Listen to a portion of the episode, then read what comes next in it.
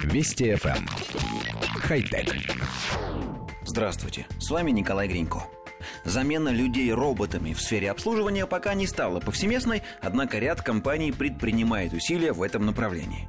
Так роботов теперь можно встретить в некоторых банках или отелях. Впрочем, отказ от обычных сотрудников в пользу роботов в целях экономии или внедрения современных технологий не всегда себя оправдывает.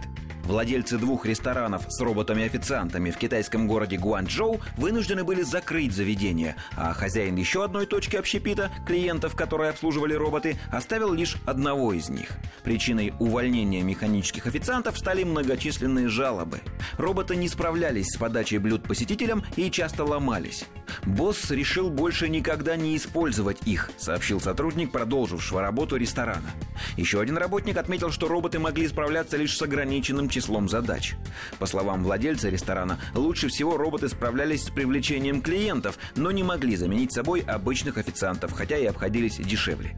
Как отметил Джан Юн, проректор Гуандунского технологического университета, современные роботы способны взять на себя труд человека, если речь идет о производственных операциях, но пока недостаточно хороши, чтобы проявить себя в сферах, требующих постоянного взаимодействия с другими людьми.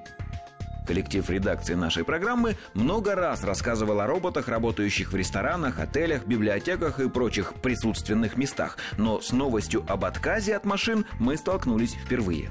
Это сообщение заставило нас задуматься о том, что на самом деле на сегодняшний день роботы очень популярны, вошли в моду, но на деле уровень их развития все-таки не позволяет соперничать с живыми людьми.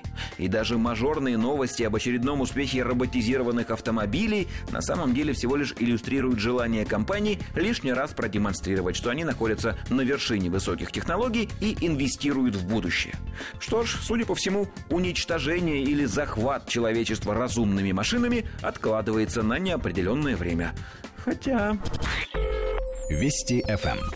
Хай-тек.